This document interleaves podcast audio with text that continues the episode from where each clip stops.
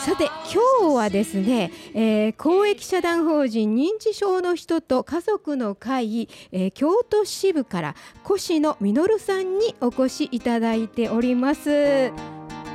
越野さんこんにちは。こんにちは。よろしくお願いいたします。暑い中ありがとうございます。ね、はい、あのー、認知症の人と家族の会っていうのはその認知症の方々をその介護をしていらっしゃる方同士が集まってということなんですね。で、ね、あの集い解放それから電話相談っていうのをやってらっしゃるという、はい、ね、もう認知症の家族の方の力になってらっしゃるというところなんですけれども、あの越野さん自身も奥様を介護していらっしゃるんですよね。えはい、アルツハイマー型認知症で要介護後の、えー、77歳の妻を在宅で介護しています。在宅でね、はい、介護しあのお伺いしたら越野さんも76歳という、はい、あのこんな言い方は嫌なんですけどちょっと老老介護ですか？そうですね。はい。いやなんかね大変だなってもうまず最初思っちゃうんですけどもあの介護をされてどのくらいになりなられるんですか？えっと初めて診断したのは10年前ぐらいなんですけれども初期の頃はだいたい4年くらいは物忘れの症状はありましたけれども日常生活にそれほど使用はありませんでした。そうなんですか。物忘れってちょっと奥様が物忘れ激しいなという感じだったわけです。そうですね。で、はい、あのお医者様かなんか受診されたわけですか？はい、えー、神経内科の受診をしまして、ええええこれが2010年なんですけれども、はい。20年、今から10年前ですね、はい。はあはあ、介護申請をして要介護1の認定を受けたのは2013年で、えー、要介護2が2017年、2018年に要介護3を飛び越えて要介護4になりました。なるほど。要介護5が昨年の2019年の8月です。2018年に圧迫骨折をしまして、はい、歩行困難になりましたので車椅子を使い始めまして急激に介護度が進んだ感じですがもしかしたらアルツハイマー病の進行かもしれません。なるほど。そういう感じでこう徐々に徐々にこの認知症の方が進んでいってるっていう感じなんですかね。ねあのやっぱり骨折とかしたりするとねっていうのは言いますから、はい、ねだんだんとこう認知が進んでいくっていうのをあのうちも母があの足の骨あの大腿骨骨折してでそれで入院してやっぱりちょっとねっていうのはありましたからはいはい。いやあの介護度っていうのは今までもねあのこのコーナーでお話ししてるんですけれども要支援1、2要介護1から5っていう区分があるんですが要介護5ということは大変こう手がかかるという感じじゃないんでしょうかね、うん、そうですね。一般的にはそのように思われていますけれども、ええ、実際には介護度が1から3の方が介護者にとっては大変な思いをすると思います。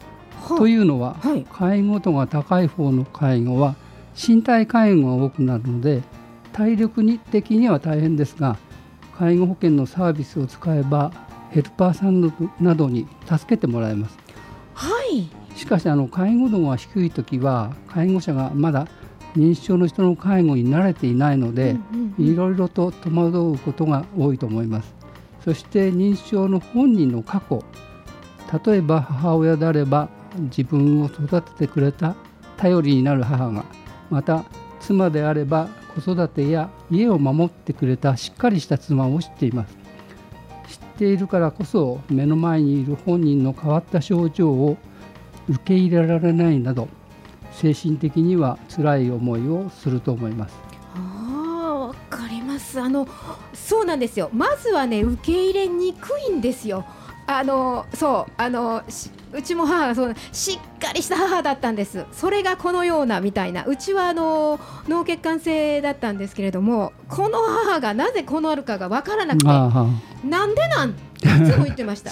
ね、であの兄それこそ男性はねおなんでやねん？なんでできへんねん？何言うてんねん？ずっと母にそう言ってました。そういうもんですよ、ね、それがいけないんですけれども、ね、本人にとっては辛いことですね。そうそうそうそうどあそうか。なるほどね。いやだからそういうのでねすごくねやっぱり悩むわけですよ。いろいろ。もうなんでなんて思うし、はい、もうどうしたらいいのかがわからない状態になっちゃうんですよね。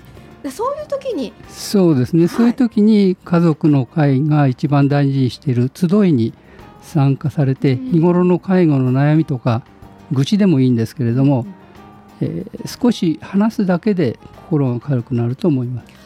ただ今のコロナの状況で集いが中止になっていますのでその代わりに電話相談の利用をお勧めします、はい、京都府から委託されまして家族の会の京都府支部が運営している京都府認知症コールセンターがあります、はい、フリーダイヤルでただなんで平日の10時から15時まで開設していますので気軽に電話してください。はい電話番号一応電話番号はですね、ゼロ一二ゼロ二九四六七七です。はい。零一二零二九四の六七七です。こちらにお電話いただいてご相談いただけばいいんですね。はい、はあはあまああの専門職の方とか、はい、介護をしている方とか、はい、いろいろな方がボランティアで入れ替わり立ち替わり、えー、対応しますので。まあいろいろな話を聞いてくれるだけでも、はい、そうです多分軽くなりますね。そうですね。これ、誰かに話すると結構楽になるんですよね。えー、確かにね認知症の方の話を理解できるというのはやはり経験しないと難しいと思いますので、はい。本当に私も自身もそれを経験してそう思いました。いやそれでちょっとその越野さん自身のこともお伺いしようと思うんですけどね、はい、あの奥様今小規模多機能施設というのをご利用に在宅でそういう施設をご利用になってるっていう感じなんですね。はいはいあの小規模多機能施設っていうのはちょっと簡単に言うとどんな感じになりますか？えっと、一般的にはデイサービスとショートステイっていうのが別の事業所なんですけれども、はい、それが1箇所の事業所で対応しますので、はい、一番いいのはそのスタッフが同じ人が対応します。泊まりの時にもデイサービスの時にも同じ人なので、はい、認知症の本人とまた逆にスタッフの方とも親しくなる時間が短くなると。それでお互いの症状も分かりますので対応が的確にできるのだと思います。なるほど。あのまだねちょっとうちの母は2008年に認知症になったんですけれどもね。でその頃って別々でした。だからあの、えー、ショートステイそれから、はいはい、えー、デイサービス、はい。みんなバラバラ、はい、でやってましたから行くたんびにその考えて申し込んで、えー、こあた今今月当たったとか、ね、そんな感じで。一般的にはそうですよね、ね。はい、そんな感じでやってましたから行くとこ行くところが違ったので。はいそれはもうねやっぱり同じスタッフの方が見てくださるんだったら、ね、安心安全ですね。はいはあ、小規模多機能のところっていうのはそういうことをしてただ、なかなかあの訪問がありますので、はい、対応エリアがエリアが狭いんですよね。だからその選択するのが難しいっていうのはありますね。確かにね、もうそれぞれにやっぱりその仕組みとか組織的に難しい問題っていうのがあるんですよね。はい、これ私もあの初めていろんなことで分かったんですけど、いろいろあるんだねとか言って今度やってくれたらええやんとかいうこととかが結構あったりするんですが、えそうじゃなくてみたいなことを言われたことが、でもあのあれですね。在宅っていうのを選ばれたのはすごいなと私は思うんですけど。選んだというよりもですね今まであのデイサービスとショートステイを別々の事業所で利用していましたのでその延長延長上で、えー、小規模多機能の方が利用しやすいということで利用し始めました。もう在宅介護を続けるぞという強い意志があったわけではありません。なんですか？はい、はあ、自然の成り行きとして。そうですね。ははははねえ。いや今ねやっぱりちょっとコロナ禍でいろいろと在宅の方も大変だというのを聞いておりますけれども。はい。やはりあのコロナの影響で施設の方の利用時間が短くなる、それはあの施設の方の消毒ですよね、うんうん、そういうことが増えてますから、しょうがないことなんですけれども、やっぱり利用者としてはそれだけ在宅の負担が増えるということがありますから、皆さん大変だとは思いますね。すね。はい、いや何にしてもねでも大変だと思うんですよ。奥様をずっと見てらっしゃらないといけないじゃないですか。いくらそういうのにね、うん、まあ、あの施設も利用しながらとはいえずっとまあやっぱり見てらっしゃるっていうの大変だろうなと思うんですね。やっぱりそういうのってやっぱ奥さまあ、奥様は今あんまりそんなねあの嫌やとかいうのはないとそうですねはい。素直です。素直。あ素直。あそうなんですね。ちゃんとご主人の言うことを聞いてくださって。うん、そうですね。どのどの程度まで認識しているかは分かりませんけれども。ね、その辺が、まあ、ちょっとわからないかもしれませんけれども、まあ、越野さんとしては奥さんと一緒に。そうですね、まあ、あの50年連れ添っていますので、はい、できるだけ長くそばにいたいというのが私の正直な気持ちです。いやすごい。愛を感じます私。いや奥様これ幸せですよきっとね。そう言ってくださる旦那様でね。いやそうですか。いやね、はい、いやそれでね男性でっていうのはどうなんですかあの大変じゃない。ですかあの介護自体の大変さというのは男女で差はないと思いますよ。しかしあの男性特有の大変さはあります。はい、現在主に介護している男性介護者の70%以上がいわゆる高齢者65歳以上の方が多いんで、はい、現役時代は日本の高度成長時代に一番働いていた方なんでそうですね。仕事人間なんですね。そうですよ。そうです、はい、で今まで家事をしたことがないこと人が圧倒的に多いんで、ええ、そういう高齢男性にとって介護と家事という今まで経験したことがない2つの新しいことに挑戦しなければならないのは大変だと思います。いやほんまやわ。いや越野さんはお料理とかしたはったんですか？料理はたまたまえあの2011年に男性の作る昼ご飯っていう自主的なクラブがありまして、ええ、そこで8年ぐらいですか。いやえらたまたまですけどね。いやすごいですね、だけどなかなか、えー、身にはつかないです。基礎的なことはできますね。でもお料理と家事。わそうですか。すごいな。でも偉いと偉いと思います。失礼な言い方ですけど。そういうことはないですけれども。いや今ねあの男性介護者の方でやってらっしゃる方いらっしゃると思うんですけどなんかこう越野さんからこうこれだけは言っときたいみたいなのありますか？確かに男性介護者は介護を一人で抱え込む方が多いです。もともと仕事を一生懸命やってる方ばかりなんで、はい、責任感が強くて、はい、それなりに勉強もしています。うんうんうんで介護を仕事と同じように捉えて100%理想的な介護を目指す方が多いです。介護と仕事は全く違うものですから、はい、60%もできれば上出来ということです。この番組名のように「けせらけせら」というぐらいの気持ちで渡れば良いと思います。ありがとうございます。そうですね。ケセラセラですよね。そうだからさっきもおっしゃったように一生懸命その仕事をね仕事人間だった方プライドを持ってる方が多いから、はい、なかなかね。そうですね。なんかなんか完璧にパーフェクトを望むかもしれない。ね、はい。そうじゃないんだと。そうです仕事とは違います。そして介護に正解はありませんので。はい。そうです、ね、認知症の人もいろんな症状がありますのでね、うんうん、何が正しいということはありませんので、それは柔軟に考えた方がうまくいくと思います。確かにそうですね。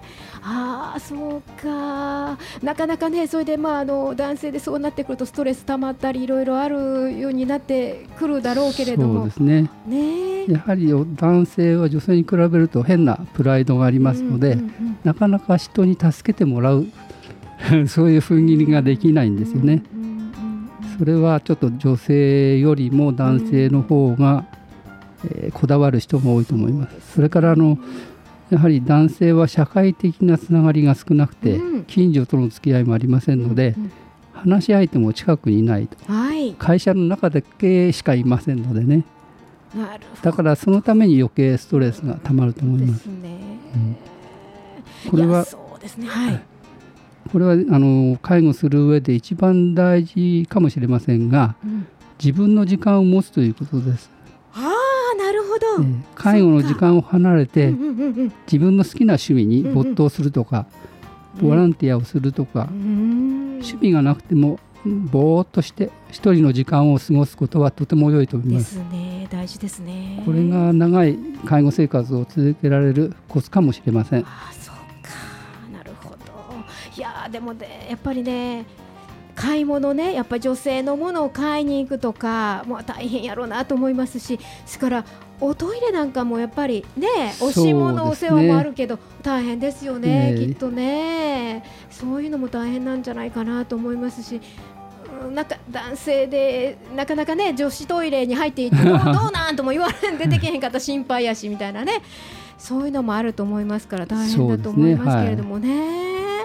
ははあの私の経験ですけれどももうちょっと前の時にトイレの個室の中に忘れ物をしまして、それを探すのにちょっと大変でしたね、やはり男性ですから女子トイレに入れませんので係員を呼んで探すんですけれどもどこの個室に入ったか分からなくて 開くのを待って順番に探すということになって大変な思いをしました。いやかいろいろご苦労あるみたいですけれども、うん、やはりあのその辺であの気分も転換しながら、ね、越野さんはやってらっしゃるようなんです。はい、すね。あのなんか今日今5本持ってきていただいてますね。ちょっとそちらもご紹介いただいていいですか？これはですね、はい、あの家族の会から出た本なんですが、ええ、認知症の人と家族の会は1980年に堀川病院の早川先生たちと、え介護に困っている方たちが始めた日本で最初の認知症の当事者団体です、え今年が40周年なので、え記念に本を出版しました。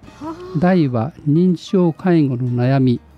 引き出し52というこのこの本ですけども、はい、えー、この本が認知症の他の本と違うのは家族の会をが大切にして集いの形式をとっていまして一つの悩みに対して5つの解決方法を提案しています。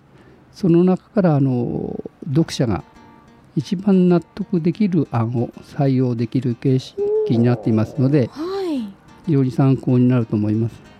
ぜひ大垣書店さんでそうですね 買っていただければと思います。はい、えー、認知症介護の悩み引き出し52という本です。はい、そうですねあのそれぞれ認知症の方個々人違いますからこの5つの解決法っていうのはとてもねそうですね、ね、今までにないと思いますけれども正反対の案とかいろいろありますので。そうなんです、はい、ははぜひぜひ皆さん本屋さんで手に取っていただいてご覧い。ただきたいと思います、はい、いやもうねまだまだ聞きたいこといっぱいあるんですよ。なんだけどちょっと時間来てしまいました。すいません。はい、あのまた来てください。あの、はい、いろいろとお話聞かせていただくと、あの男性でね介護していらっしゃる方の力にもなれるかもしれませんのでね。男性の介護者は年々増えていまして、三、うん、分の一が今男性介護者なんです。はい。じゃでそういう方のお力にもなれるかもしれないので、はい、ぜひぜひ。であの悩んだ時にはあの電話を、はい、はい、えー、認知症の人と介護のあの、えー、ね会のね家族の会はい、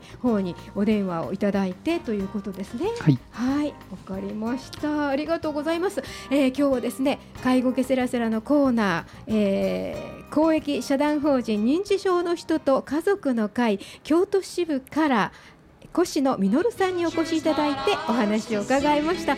越野さんありがとうございました。ありがとうございました。